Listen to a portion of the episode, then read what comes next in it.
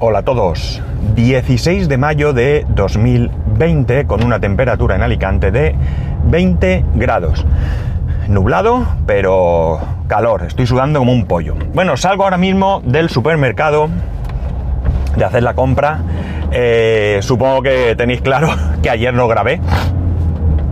Y no grabé porque al final no fui a la oficina. Y no fui porque mi compañero tuvo que hacer una cosa eh, que le iba a llevar mucho tiempo, iba a terminar bastante tarde por la mañana y ya no tenía mucho sentido eh, ir a la oficina, ¿no? Ya trabajamos desde casa, la verdad es que hicimos cosas muy chulas, adelantamos en cosas, en una presentación, bueno, muchas cosas, pero, pero no fui a la oficina y entonces no, no grabé. Eh, a partir del lunes tampoco voy a grabar. ¿Por qué? Pues porque tampoco voy a ir a la oficina. ¿Qué ocurre? Pues ocurre que pese a que hemos pasado a la fase 1 o por haber pasado a la fase 1, mi compañero, eh, su mujer es propietaria de una cafetería.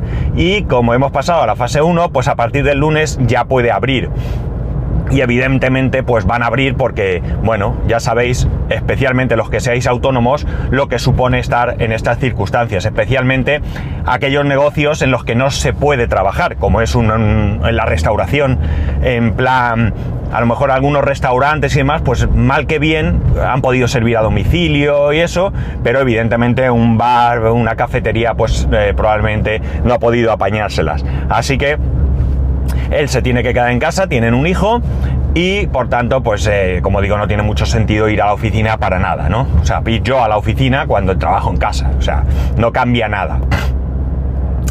Entonces, pues nada, vamos a ver, a ver qué pasa. Eh, con respecto a esto, estoy leyendo muchos comentarios que me parecen tremendamente absurdos, ¿no?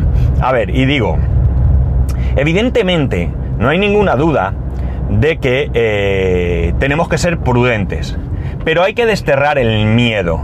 No debemos de tener absolutamente ningún miedo a esto. El miedo no trae ningún beneficio. Lo que tenemos que tener es prudencia, mucha prudencia, porque eh, el tener miedo puede llevar a cometer errores también, mientras que la prudencia, pues evidentemente no nos evita o al menos nos aleja más de la posibilidad de cometer errores. Lo digo porque hay mucha gente que dice que esto de las cafeterías, que es una barbaridad, que no sé cuánto, que sí tal. Vamos a ver. Hay unas normas. Y las normas están para cumplirlas.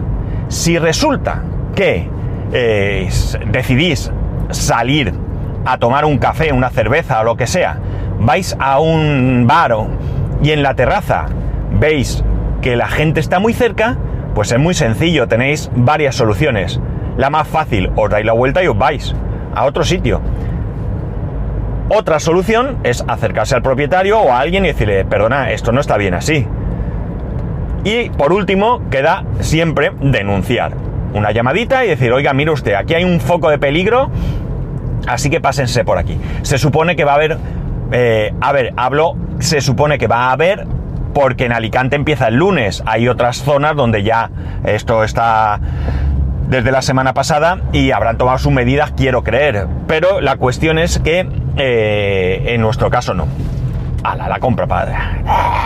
Bueno, la cosa es que eh, es tan sencillo como eso. Es decir, si tú quieres salir a tomar algo y cuando vas a sentarte a un sitio ves que no cumplen con las medidas que tienen que cumplir y tú coges y tal cual eh, Estoy mirando porque, bueno, voy a terminar y eso, que no se cumplen las normas, la responsabilidad de sentarte es tuya.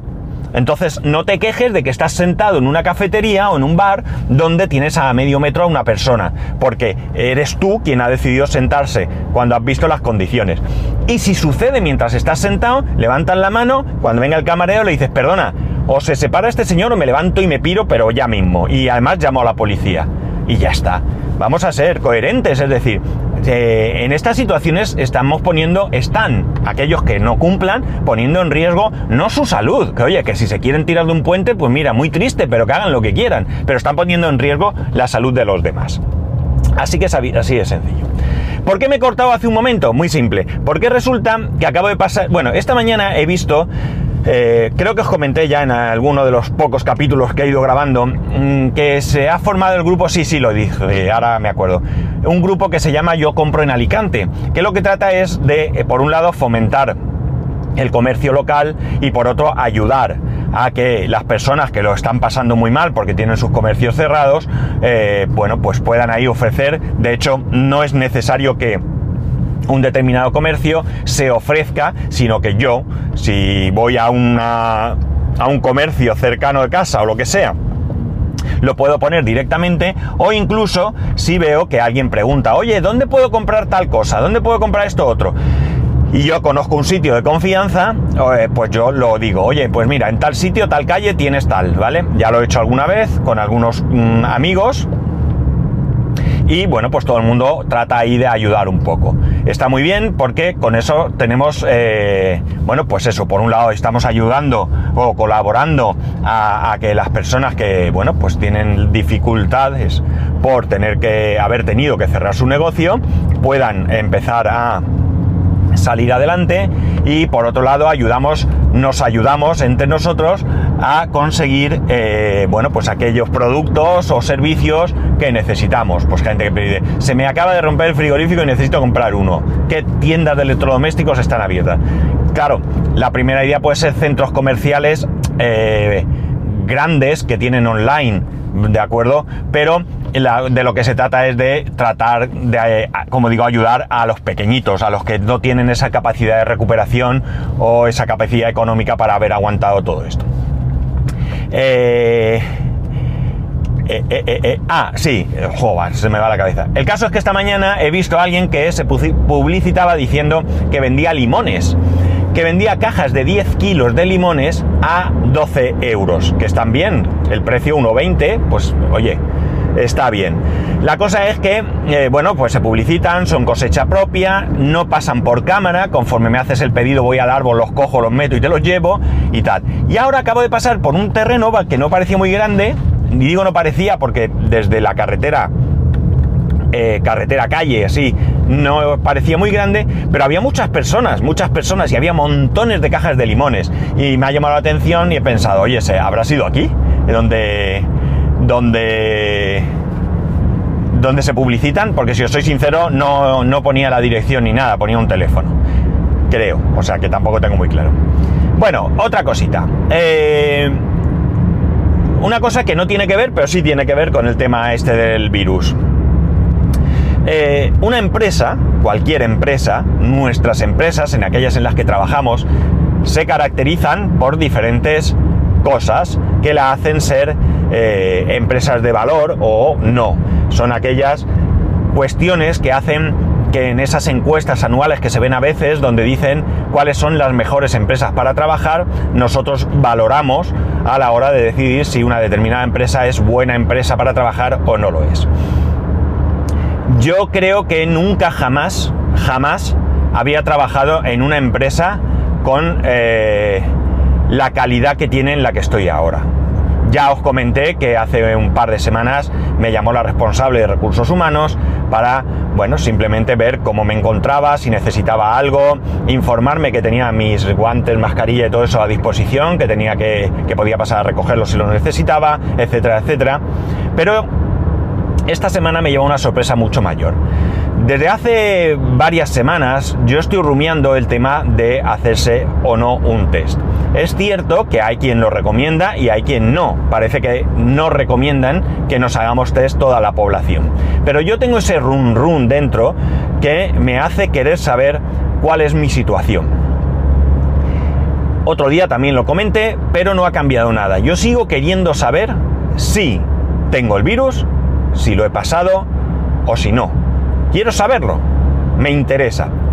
El que yo sepa si yo tengo el virus o lo he pasado o no, también va a determinar si mi familia, mi mujer y mi hijo, lo han pasado o no. Porque creo que es muy difícil, muy difícil, que si uno de nosotros lo ha pasado sin eh, sintomatología, eh, los demás lo habremos pasado. Nosotros, en vista de nuestro buen estado de salud, hemos seguido haciendo convivencia normal. Hemos bebido de los mismos vasos, hemos probado comida con las mismas eh, los mismos cubiertos, etcétera, etcétera. Nos hemos abrazado, nos hemos besado, es decir, no hemos tomado ninguna precaución entre nosotros.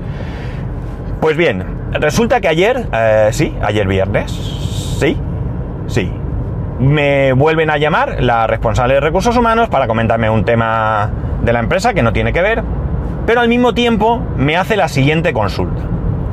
Me dice, estamos programando la vuelta a, las oficinas, ya probablemente a las nuevas oficinas, a un mes vista.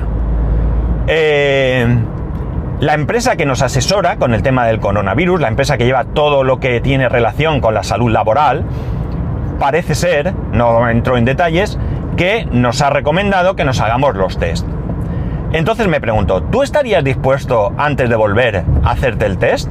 Y le dije que sin ninguna duda.